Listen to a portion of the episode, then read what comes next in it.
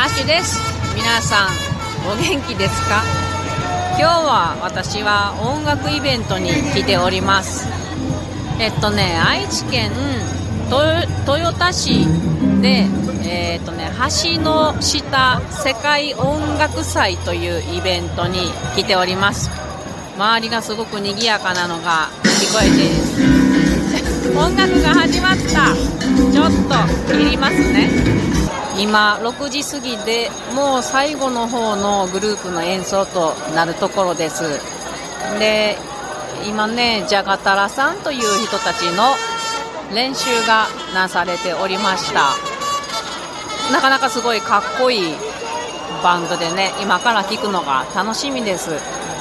今日はねあの私の友達がこのイベントに行くよって言うてくれてでああこの橋の下世界音楽祭かっていう感じで、えーと、知ってたけど来たことがなかったので来てみました。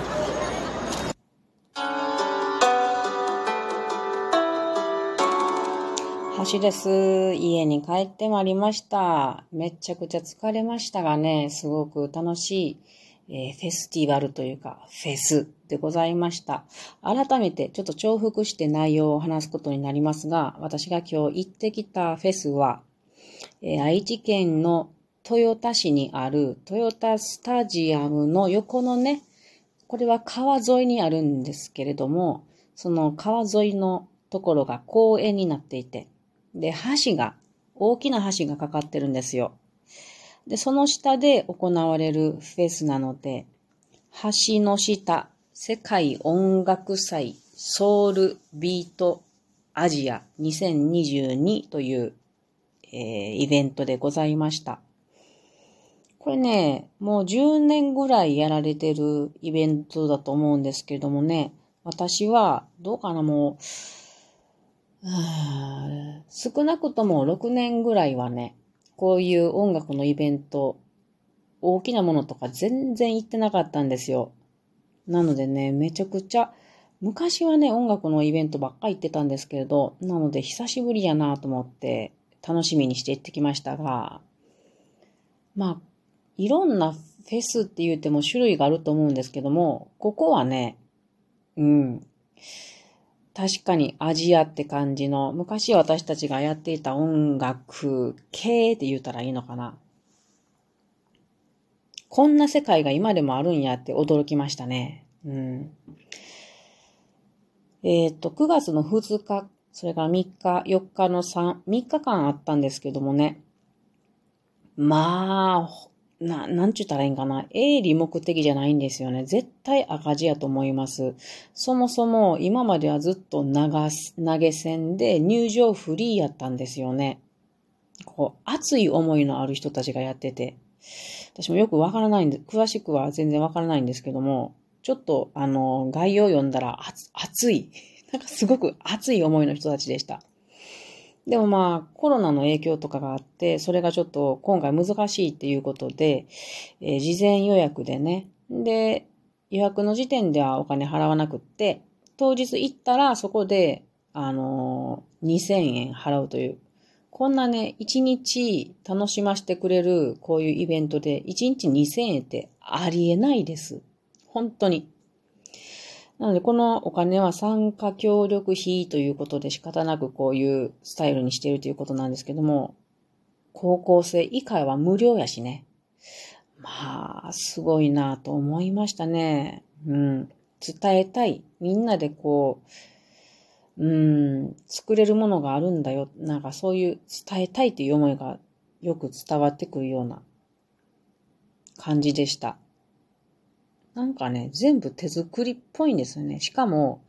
か地球環境のこともよく考えてなされているのでね、例えば電力はオフグリッド。あの、オフグリッドという言葉がありますが、えっ、ー、とね、EV 車とか PHV 車の蓄電を利用して今回は、えー、主要なね、音響とか照明であるとかインフラ、インフラなどをま、賄っていたということですごいなと思いました。あと、多分ね、そこら辺から拾ってきたようなゴミとかを使って、うん、作り物をしていたり、で、あと、舞台の飾りとかも、竹とか植物を切ってきて全部作っていたりっていうのが、私、こういうイベントやりたいなって、すごく思うところがあって、面白いなと思いました。で、今回ね、私、なんか久しぶりにこういうイベント行ったから、いろんなことを感じてきました。今日見たね、聞いてきたアーティストの人たちは、ジャガタラ2023とかね、下山さんとか、鬼さんとか、あと、あくびさんとかを聞いてきたんですけど、このあくびさんが一番私聞きたくってね。なぜなら、あの、このあくびさんたちは、アラブ音楽バンドなんですよ。日本で少ないと思うんやけど。で、歌物が中心っていうのは本当に少ないと思うんですよね。で、鈴木亜希さんっていうのは、昔ね、あの、鈴木亜希さんのイベント、違う。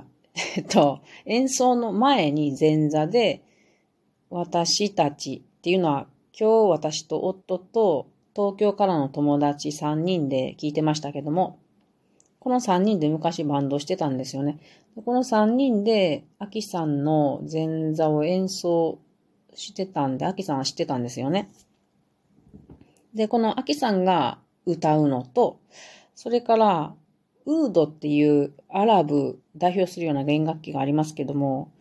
これの日本で第一人者の常見裕二さん。で、もう一人は太鼓系なんですけども、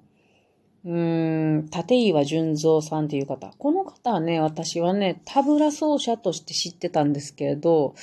今日はね、アラブ系の太鼓。まあ、いろんな太鼓ができるそうなんですドラムであるとか何でも、打ち込みの音楽とか。この立岩さんの、んダラブッカなどを聞いて、まあ、本当に良かったですね。で、この人たちの聞いてる時に、3人ですごく美しい、豪華な音楽をされてたんですよね。で、聞きながら、レベル、技術力は運命の差があるが、かつて私たち、この子に3人聞いている私たちはやっていたなと。私が歌をして、夫が対抗して、で、この隣にいる友達が、あと、伴奏の楽器をしてって、やってたなって考えて、なんということだろうと なんか思いましたね。やっぱり3人いたらやっぱりできそうな気がするなって思いました。いろいろ思い出しました、いろんなことを。で、他にもね、うん、そう、それで、その、前座で演奏をしていたっていうことを思い出したときに、おいおい、ちょっと待てよと思って、この、えー、橋の下世界音楽祭3日間ありますが、他にも、さよこおとならさんは昨日やってた。そのさよこおとならさんも読んでですね、私たちは見えにいましたが、読んで、その前座を演奏してたなとか。で、待て待てよ。あの、私結構大好きな中村里子さんっていう人は金曜日に演奏してたんですけど、このイベントで。中村里子さんの前座もしたぞ。元というバンドの時にと思って、おいおい待てよ。なんでこんなことなってた？おい、ちょっと待ってよ。考えた時に、この隣にいる友達が、この人たちを読んで、イベントしてたわな。ライブ作ってたわなと思って、え、そんなことがあるかと思って、頭の中がこんがらがってきてね。私の中では、確か友達がそれを普通にやってたという記憶があるんですよ。でも、そんなことあるかと思って、演奏を聴きながらね、友達に聞いたんですよね。えっと、あなたがこの人たちを三重県というマイナーな地元に読んでですね、それでイベントをしまして、その前座に私たちは、演奏してましたでしょうかという記憶がありますけど、どうでしょうかみたいなことで聞いたら、そうやよっていうことで、かなりびっくりしましたね、改めて。すごいことやってのけたね、あなたって感じで。うん、笑いました。いい経験させてもらってたなって思いますね。これはもうすごい昔話です。それからね、やっぱりね、このフェスっで、この音楽のフェスに来るっていう人たちってね、まあ、特にこのアジア系っていうのかな。濃い、やからばっかなんですよ。まあ、そこら辺でちょっと見かけたら、やばいやつやなっていう人ばっかり来ます。全身、うん、入れ墨が入っている人とかね、あと、ふんどし一枚でずっと歩いてる人とか、なんかもうあと全身ね、アルミをなんか金属切って、なんかこう、スパイラル状にした服を全身で着ている人とか、なんかわけわからん人がいっぱいいるんですよね。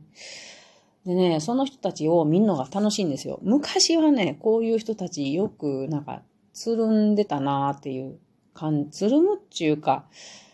別にふーんって感じで見てたなって感じがしましたが、いかんせん私はもう随分そういう人たちに会ってないから面白かったんですよね、今日見てて。で、今の、この、こういう系の人たちのファッションの流れはどんなんであろうかっていうのを見てたらすごい面白かった。今の流行りはですね、とんがりコーンのように、あの、帽子がね、麦わら帽子がとんがりコーンのようなものに、えっ、ー、と、ツバがついたものが流行っているようですね。ちょっと私、あれ羨ましかったね。うん。長いの縦に、が流行っているような感じと、あと、うんと、日本の和装って言うたらいいかな、ハッピーであるとか、あと農作業の時に着ていた、あの、えー、ズボン、ズボンっていうのかなですめちゃくちゃかっこいいんですよ。私も欲しいなと思ってるやつなんやけど、ああいうのがやっぱり流行ってきているのだなと思いました。うん。あといっぱい話したいことあるんやけど、いろいろ思い出思い出したこともあって懐かしい気分になりましたが、時々こういうイベントに行くのは大事やなと思いました。ちょっとうるさかったかもしれん。ごめんね。それではまたね。